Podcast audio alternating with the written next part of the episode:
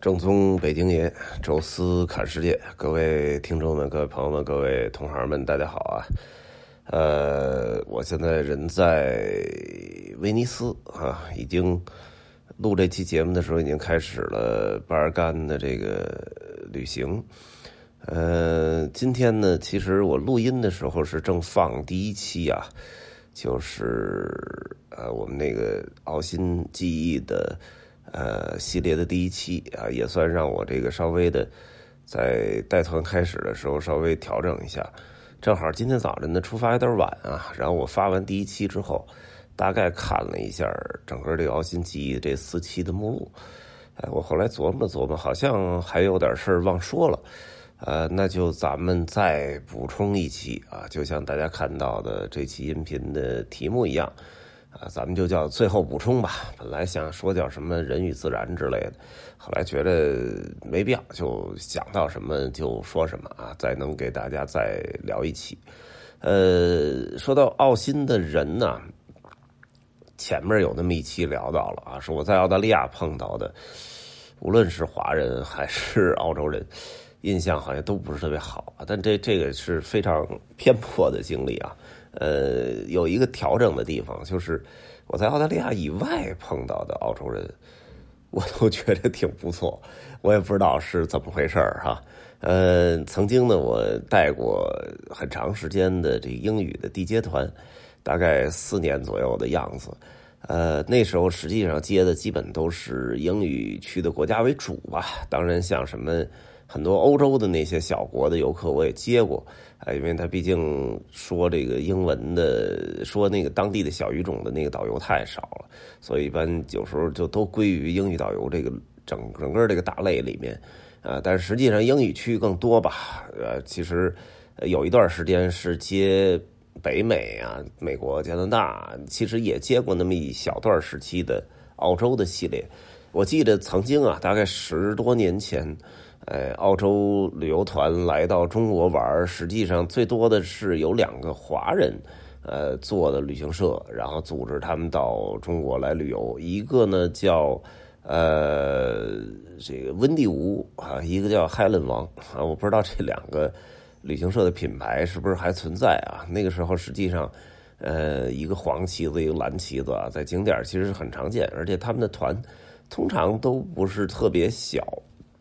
哎，这个质量整体还挺不错的。我我有一个好朋友，那时候就专门带这个温蒂舞，一直带了好多年啊，以以至于就是说他都有这个后来想干脆移民到澳洲的那种倾向了。呃，在我接的团里面，包括呃我在北京看到那些旅游的游客。还有就是这个，就是澳洲人的那个印象一直是特别好的啊，就就是他们比较阳光，比较呃热情啊，然后也有点无拘无束，哎，不像这个欧洲啊那种文化给这个积累，包括中国多少有点苦大仇深哈，历史厚重给压的，哎，但是人家那边的就感觉没有那么多的束缚，哎，文化上也好，是什么传统上也好。啊，所以从性格上啊，跟他们聊天感觉更自由、更开放，啊，这也是可能在澳大利亚国外吧，我能感受到的澳洲人的一个特性吧。另外就是他可能特喜欢自然，啊，可能跟他本身 就是这个国家没什么历史遗迹有关吧，所以他们对自然的热爱其实是远远超过中国人的哈。那这个比如说大海的这些什么冲浪啊、什么潜水啊、什么这些。本身也都是他们的擅长啊，所以你看到奥运会这个澳大利亚这个得金牌的项目，基本其实都是跟他们平时在自然界活动比较多的那些什么自行车啊、什么这个游泳啊、什么啊这些东西啊、帆船呢，这可能澳大利亚的强项啊，这也是呃跟这个有关系啊。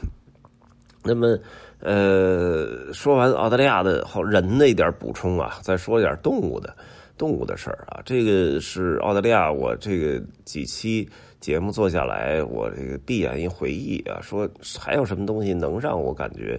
印象特深刻？我觉得可能就是动物吧。呃，因为澳大利亚属于大洋洲啊，它是完全独立的一块大陆。比它再小一点的就是格陵兰了啊。格陵兰我们把它认为是一个岛屿，而且格陵兰岛是处于就是加拿大北边那一堆群岛当中的一个最大的，呃，海生态链还是比较完整，它是跟着整个这个大陆走的啊。但是澳大利亚这个独立出来，其实你看它也也是一个岛的样子啊啊，但是因为实在太大了，就变成一块大陆了啊。但是这块大陆跟所有的那个大陆都隔得非常的远。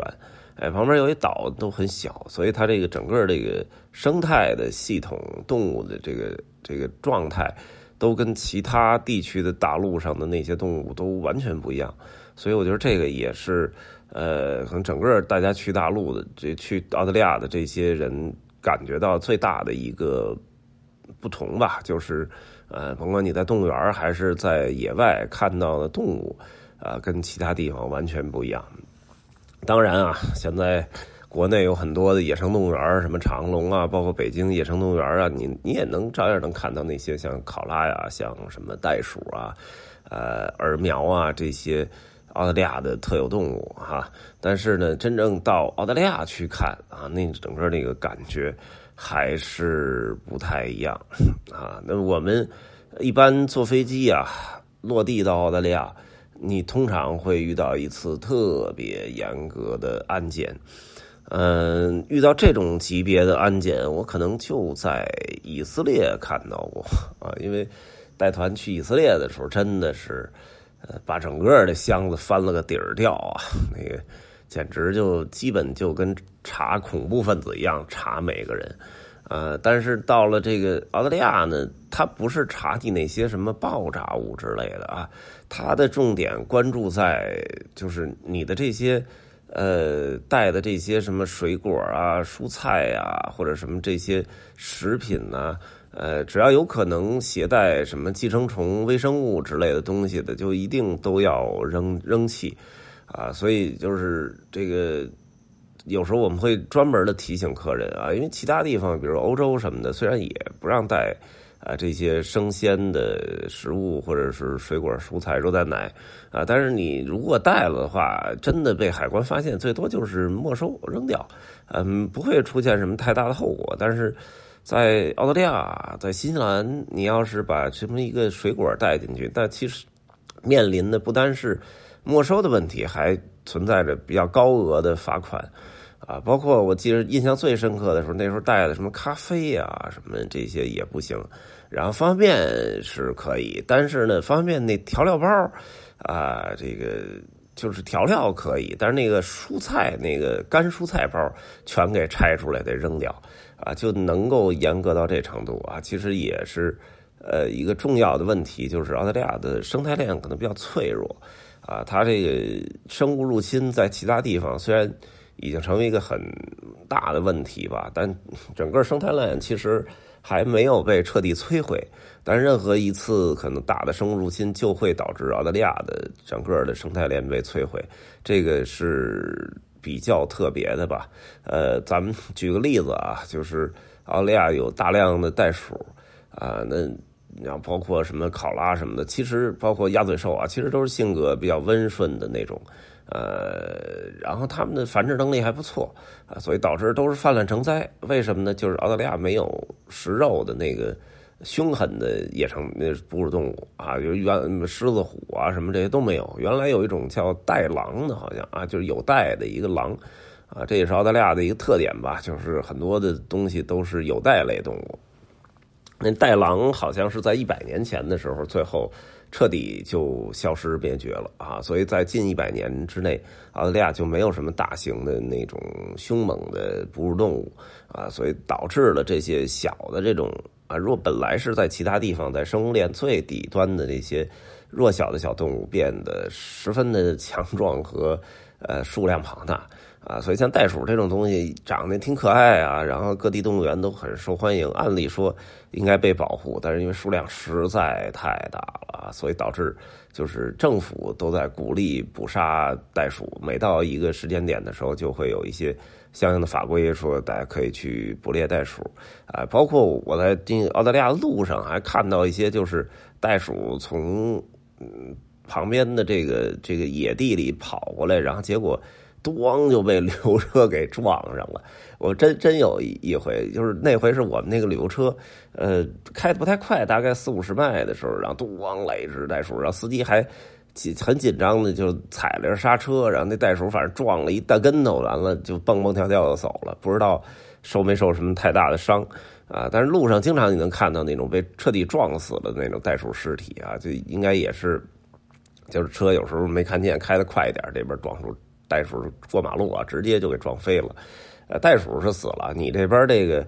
车也是肯定是惨状，很吓人哈。而且这这东西也没辙啊，给你让让你也挺难受啊。撞死一个动物，动物不说吧，你这自己的车的修复，然后上面那血迹，确实也挺狼狈的啊。呃，除了袋鼠之外，其实澳大利亚最憎恨的是兔子啊。这种东西其实并不是澳大利亚原产的。呃，哺乳动物啊，但是兔子可能是被英国人哎从其他地方带过来的，呃，一开始可能还挺可爱啊，也数量也不多啊，结果就是因为也是没天敌，那袋鼠也不吃兔子嘛，那你有没有狼啊什么的，所以兔子这个繁殖能力又特别的强啊，所以大量大量的兔子出现。澳大利亚呢是一个